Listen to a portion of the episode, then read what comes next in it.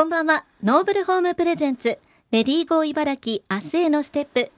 パーソナリティを務めます、有働文子です。今日もお仕事、子育てお疲れ様でした。毎日暑いですね。この時期どうしても冷たい飲み物ばかり飲みがちですが、体は意外に冷えています。私は意識的に白湯を飲むなどして体を温めていますよ。さて、現代の女性は結婚や出産による働き方の変化、仕事と価値の両立、地域コミュニティとの関係性など、女性を取り巻く環境は様々です。そこでこの番組では、女性が生き生き働ける社会になるために、リスナーの皆さんの不安や悩み、疑問などを専門家の意見を交えながら一緒に考えていきます。お仕事や家事の合間にほっと一息つきながら働く女性の未来について一緒に考えてみませんか？さて今回のテーマも働く女性の体と心の悩みについてです。今回もひろこレディースクリニック福地ひろこ先生をスタジオにお迎えしました。福地先生よろしくお願いいたします。よろしくお願いいたします。まあ、前回の放送ではクリニックを訪れる患者さんに多い悩みについてお伺いしました、はい、今回はさらに詳しく症状などお伺いしていこうと思いますあの働く女性の体の悩みの代表格として月経前症候群 PMS がありますがこの具体的な症状っていうのはどういうものなんでしょうか？はい。えーとまあ、症状に関しては本当にさまざまな症状が、はい、あの人によってすごく大きく違うんですけれども、まあ、まずあの身体症状というですかね体の症状としてはよくあるのが結構こう、えー、体がむくむとかですね、はい、もう眠くて眠くてしょうがないとか。はい、あとは顔に吹き出物、まあ、ニキビとかできるとかですね。なんか涙もろくなってしまって、うん、なんだかよくわからないけど涙がポロポロ出てしまうとかですね。あとは頭痛吐き気などですね。さまざまな種類あのさまざまな症状があるというふうには言われています。でまた、まあ、身体症状というとですね他に、まあ、精神症状という形で、まあ、自分の感情コントロールがなかなかできなくてですねなんかこう常にイライライライラしてしまうとか、はい、なんかこう周りのことがすごく気になってしまってそれにこう腹を立ててしまったりっていうような、まあ、そういった月経前不快気分障害というふうに言われているものもあります。はい、はい。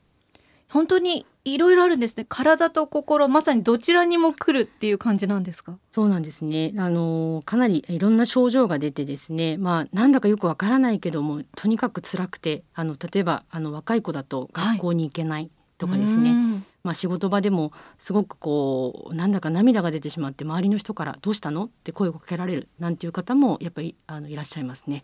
なるほど、まあ、気分がこう落ち込む方もいれば逆に本当に怒りぽくなってしまう方もいる。はい、いろんな症状がありますが、あの結構皆さんこうイライラしてしまってっていう方があの多いように思われますね。はい、どちらかというとそちらの割合の方が、はい、多い感じがしますがただそのイライラした後に自分がやった行為に対してまた自己嫌悪に陥ってしまって落ち込んでしまうという方もいるのでなかなかあのどっちというのはないんですがもう自分のその感情のコントロールができなくて困っているというふうにして相談が来る方が多いです。あじゃあ自分としてもどうしてそういう行動とかこう言動をとってしまったかわからないっていうことなんですよね。ねなんかそうしてしまう自分をどうにかしてほしいと言って相談に来られる方が多い気がします。はい。そういう患者さんにはどんな風な治療法だったりこう対処法をとっているんでしょうか？はい、あのまあ実はそのそういった症状が何でそういうことが起きているかっていうのはまだ解明されてない部分も多いんですが、はい、ただやはりそういった症状に対して一つ一つあの、まあ、対処療法という形で、はい、例えば漢方薬であったり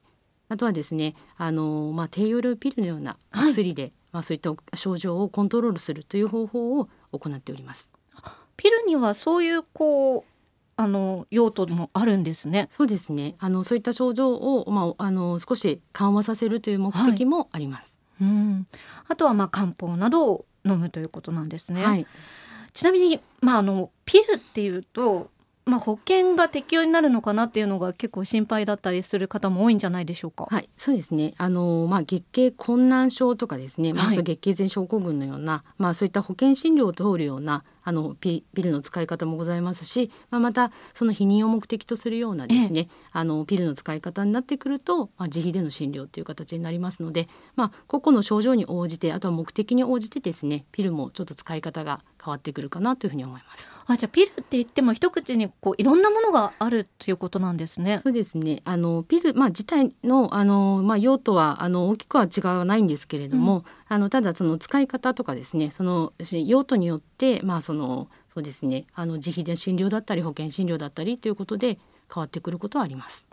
ではピルの副作用っていうのはどういうものがありますか？はい、えーと、ピルの副作用なんですけれどもあの、まあ、大きくはあの初めにあの飲み始めに出あのよく出るのが頭痛吐き気不正出血といった、まあ、不正出血はあの生理以外の出血というふうに考えていただければいいと思うんですが、はい、まあ、こういった症状が出ます。であとはやはり一番注意していただきたいあの副作用は血栓症といってですね、はい、血管の中に血栓という血の塊を作る病気があるんですね。それがどうしても、まあ、大きその高いあの比率ではないんですけれども、まあ、1万人に5人ぐらい、まあ、起きる可能性があると言われているあの血栓症っていう副作用は注意して見ていた方がいいかなというふうに思っています。で、まあ、あの初めに申し上げました頭痛吐き気不正出血などはですね大体飲んでいくうちに症状が落ち着いていくことが多いですので、まあ、あのご本人とあのご相談をしながらあの飲んでいくうちにあのなくなっていく症状だよということで飲み続けていただく、はい、そして血栓症についてはやはりあの、まあ、例えば突然息苦しくなってしまうとか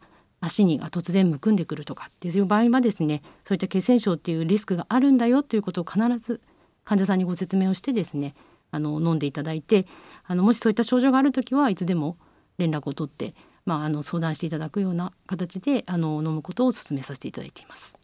わかりましたえそしてまあ月経前症候群とともに、まあ、年代が上がると40代後半ぐらいからは更年期障害も出てくるというお話でしたけども、はい、こういった患者さんも多いんですよね。そうですね。まああの更年期症まあそうですね更年期障害についてはもう本当に多種多様な症状がありますので、はい、あのまああのエストロゲンといって女性ホルモンのうちのですねあの一つのホルモンが徐々に下がってくることによって起きる症状だっていうふうに言われておりますが、まあ、顔のほてりからよく皆さんおっしゃるのは、はい、ホットフラッシュといってですね、うん、暑くもないのにわーっと汗をかいてしまってなんかすごく恥ずかしい思いをしてしまうとかですね。あとは動悸がする、まあ、内科さんで見ていただいて何もないんだけどただ動悸がしてしょうがないとかですね、うん、あとは頭痛や肩こりめまいなど。まあ、そういった症状で困ってらっしゃる方もすごく多く見られますね。はい、いやあの実は私の母もそうだったんですけども、はい、まああの本当に女性は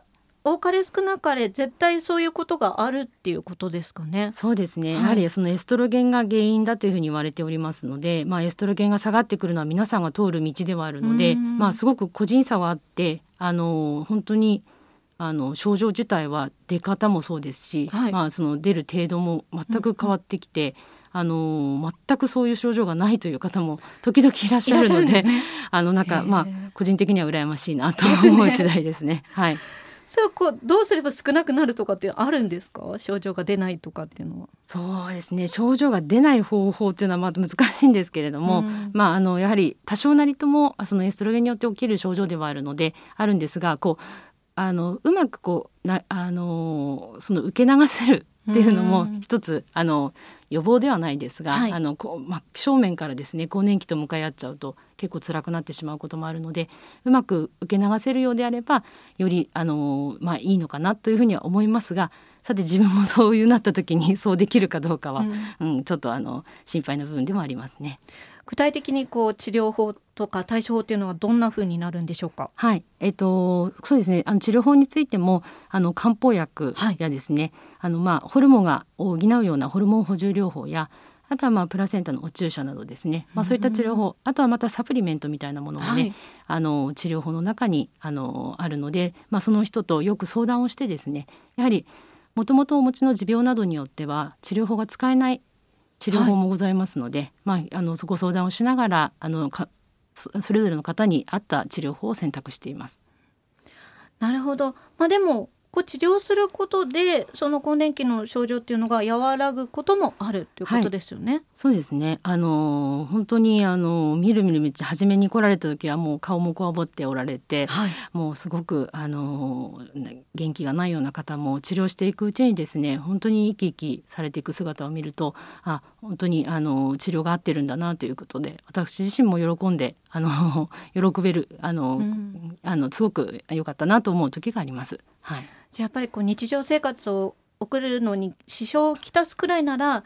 早めにこう受診をした方がいいっていうことですよね。まあ本当にあの更年期障害は本当皆さんあのある程度はですね持ってあの症状をあの感じることはあると思うんですがやっぱり日常生活の中で、まあ、支障をきたしてしまう例えばお仕事に行けなくなってしまうなどですね、うん、そういったもう家にこもって出てこれなくなってしまうみたいな場合はですねかなり日常生活に支障をきたしていると思われますので、まあ、そういった時はぜひあのレディースクリニックなりですね婦人科のクリニックでご相談をしていただけるといいのかなというふうに思います。ありがとうございました。今回はひろこレディースクリニック福地ひろこ先生にお話をお伺いしました。福地先生には来週もお話をお伺いしていきます。ありがとうございました。ありがとうございました。